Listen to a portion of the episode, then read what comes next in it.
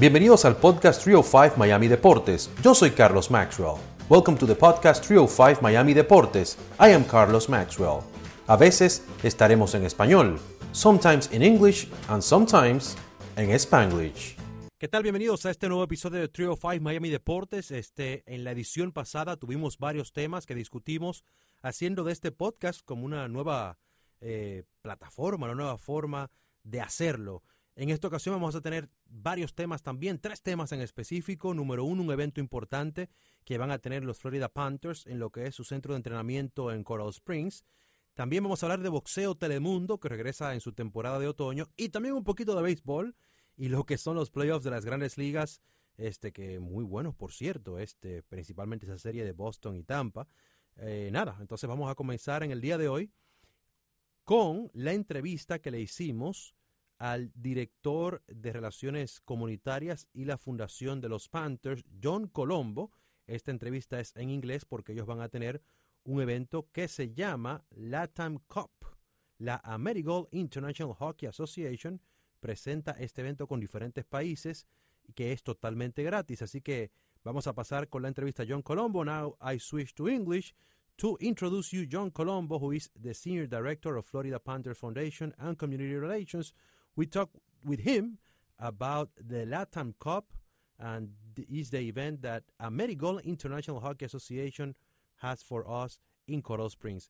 Here is the interview with John. John Colombo, Senior Director of Community Relations and Panthers Foundation. Welcome to Telemundo 51 and our podcast, also 305 Miami Deportes. Uh, thanks for having us. John, you will have the Latam Cup what is the event about? This is going to be the third year. Can you explain to us what the event is all about? Sure. The Latam Cup's a partnership that we've had with the NHL, as well as uh, Amerigold, which is an organization that's spreading hockey throughout Latin America. Uh, so one of the things that we were really excited about was bringing the tournament right here to Coral Springs and having it at the Ice Den. This is our third year, and what it makes up is uh, teams that are both kids and adults, as well as women playing the game of hockey from other countries and representing their home countries. So it's a great opportunity, um, you know, for non-traditional markets such as you know Jamaica, um, Colombia, Brazil, all those countries to be able to host uh, a team and have them play ice hockey. So the people that want to go and see it, um, it's totally free, right? Where where is the event is going to be in? Yep, it's it's right. It's all weekend from Thursday uh, all the way through to Sunday, where the championship will be played over in Coral Springs at the Florida Panthers Ice Den. So it's a great opportunity, free of cost. It's a great family experience for people to come out, um, experience the game of hockey if they haven't, but otherwise be able to come root their home country on and, and really have a good time. John, how how did this start? How, how did this the where the, this idea came from? Yeah, so so we're always looking to you know bring hockey to different markets, and I think for us, you know, we we met with a gentleman by the name of uh, Juan Carlos. Juan Carlos is a very passionate hockey fan, and he, uh, w- he was the general manager of the University of Miami's uh, ice hockey team. Um, and he came to us with this idea that he wanted to host a tournament. He knew about some teams in Colombia and Venezuela and Puerto Rico that were playing hockey. And he said, What if we brought them all here and hosted a tournament for them to be able to compete, get, get to the States and really experience it? So Juan Carlos actually built this whole thing himself, you know, did a tremendous job, really um, unbelievable, you know, thing that, you know, none of us knew what we were going to expect the first year. And I think for us, it, it's been incredible to watch it grow every year and even extend past Latin America. You know, now you're seeing teams as far as Lebanon coming in, um, Israel and, and I, Iran were interested in coming. So I, I, think that, you know, this is an opportunity for, you know, what you would see as non-traditional hockey places. They think, you know, you think of Russia, you think of Canada, you know, Finland and the United States is really those countries that play hockey. But, you know, to see a team from Chile, you know, Colombia come out here and like, there's plenty of those people that are both currently living in the states but are you know you know native to these countries or you know these guys are actually you know playing roller hockey in these countries and then coming over and learning ice hockey here tell us what is going to be different this year than the past two years um, for the event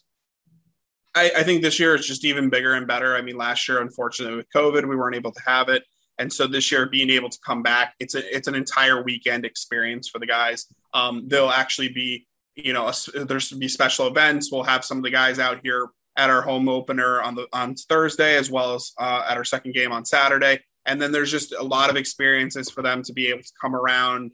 Um, we'll be showing a special documentary about Willie O'Ree, who's the first Black NHL player um, and you know the producer of the film is actually going to be uh, a guest panelist there to actually talk about you know Willie's story and his journey. Uh, so it's really just a cool, educational, fun weekend for everyone involved, and you know being able to just come out, you know, see some really good hockey, but at the same time really uh, experience, you know, you know a cool you know place for them to come and see like their home countries too.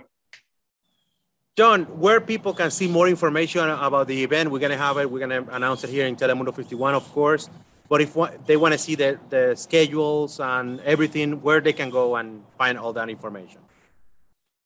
Yeah, sure. So they can go to FloridaPanthers.com. Uh, we'll have more information, and as well as Amerigol Hockey. That's A M E R I G O L hockey.com, and that'll have all the information for them.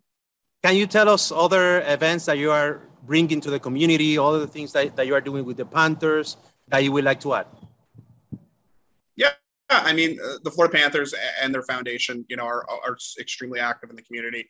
Um, you know, for us, you know, we live by four basic pillars in our community efforts. Uh, our first one being children's health and education, and that's just extremely important to us. Obviously, you know, with children, you know, being able to provide education, be, provide resources so that they're healthy and happy and and you know, prepared for their future.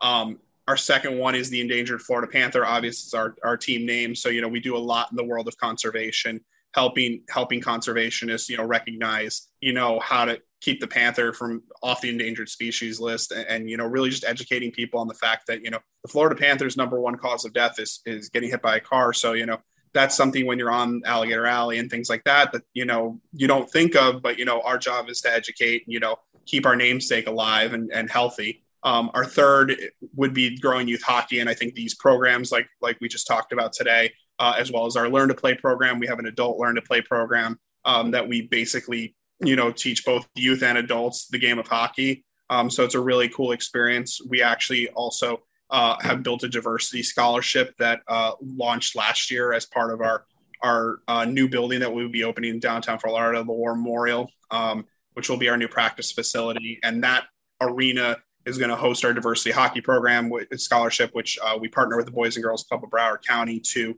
uh, give kids from eight to 18 all expenses paid to play the game of hockey. Hockey is an extremely expensive sport, um, you know, and we're we're working on breaking down those barriers for those kids and really uh, give them the opportunity to not only become great hockey players but also become great humans uh, helping them you know get into college the ultimate goal is to create you know incredible fans of the sport but also incredible people um, you know to serve our south florida community and our fourth uh, pillar that we really focus on is veterans obviously uh, our owner vinny viola is a west point graduate our president matt caldwell uh, West Point graduates served overseas, as well as a lot of our executives. So we're very passionate about our military program. Um, our Heroes Among Us program, we honor a hero every single game. Um, so somebody who had served overseas, and, and, we're very lucky and very honored to be able to tell those stories to those people and and really be able to you know give them the you know the heroes welcome that they really deserve. Thank you so much, John, for your time, and I hope we can do it again. Perfect. Thank you, Carlos. Thank you, John, for your time, and check out Telemundo 51 for more information on this event. Now we switch back to Spanish. Muchísimas gracias a John por su tiempo y estaremos pendientes, estén pendientes en Telemundo 51 para más información de lo que es este evento y también de las incidencias por allá en Coral Springs. Ahora vamos a hablar de boxeo porque la temporada de otoño de Boxeo Telemundo regresa este viernes 15 y en la pelea estelar, Axel Mini Aragón Vega estará defendiendo su título Fedecentro de la AMB contra Armando Ichiro Oseki Torres en una pelea de 10 asaltos. Así que es de la división Mini Mosca.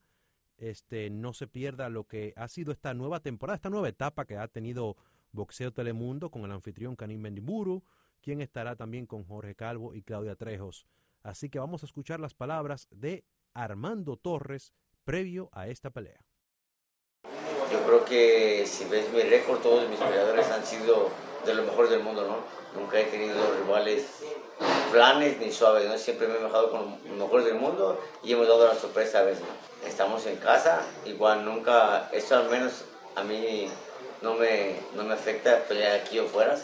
Siempre yo llego mentalizado, llego una, tengo una meta en mi cabeza y hasta que lo logren, yo siento que ahí lo dejamos.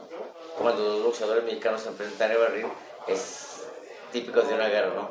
Yo creo que es un espectáculo y los, que, los aficionados son los que se van a llevar mejor sabor de boca, Bueno, así que ya lo saben, ahí teníamos las palabras de Armando Torres, quien se va a enfrentar a Axel Mini Aragón Vega. Señores, en boxeo Telemundo, Aragón Vega tiene marca de 14 y 4, un empate, 8 knockouts. Es un mexicano de 21 años de edad, campeón Fede Centro de la AMB y actualmente el número 15 en el ranking. Su pelea más reciente fue el pasado 13 de marzo, así que no se lo pierda, tanto por Telemundo como también en telemundodeportes.com y en la aplicación de Telemundo Deportes. Hay Boxeo Telemundo con todos ustedes, uno de los programas de más larga duración de la historia. Ahora hablemos un poquito de béisbol, señores, porque los Boston Red Sox le ganaron la serie a los Tampa Bay Rays, un equipo que tuvo marca de 100 y 62, el mejor récord de la Liga Americana. Boston tuvo 92 y 70, quedaron ocho juegos de ellos. Y bueno, ¿quiénes tuvieron más victorias que Tampa? Solamente San Francisco con 107 y los Dodgers con 106. Este, una vez más, el equipo de Tampa se queda corto a pesar de una de las nóminas más bajas, uno de los niveles de asistencia más bajos de la liga en los últimos años, pero teniendo éxito, este, realizando los cambios eh, posibles. Otra gran actuación de Randy Arozarena en esta postemporada. En este cuarto juego, Arozarena se fue de 4-2 con una remolcada que fue clave. Y este, nuestro colega de Telemundo Nueva Inglaterra, por allá en Boston, Jesús Quiñones, este, conversó con Randy Arozarena en partidos, en días previos. Este, y aquí está parte de lo que ha sido esa entrevista con Randy y esto fue antes de que el equipo de Tampa fuera eliminado.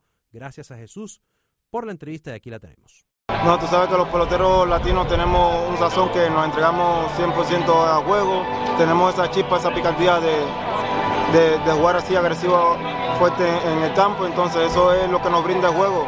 Hay situaciones que, que hay que sacar un extra y nosotros los peloteros latinos lo sacamos porque siempre estamos... Eh, siempre estamos atendiendo juegos y entonces lo que nos pueda dar el contrario lo aprovechamos y, así se me dio en el partido, en el primer partido que me pude robar el home play. No, la verdad ha sido un playoff muy bueno, muy dividido, somos dos buenos equipos y nada. Y por lo personal me siento muy contento por estar otra vez aquí en el playoff.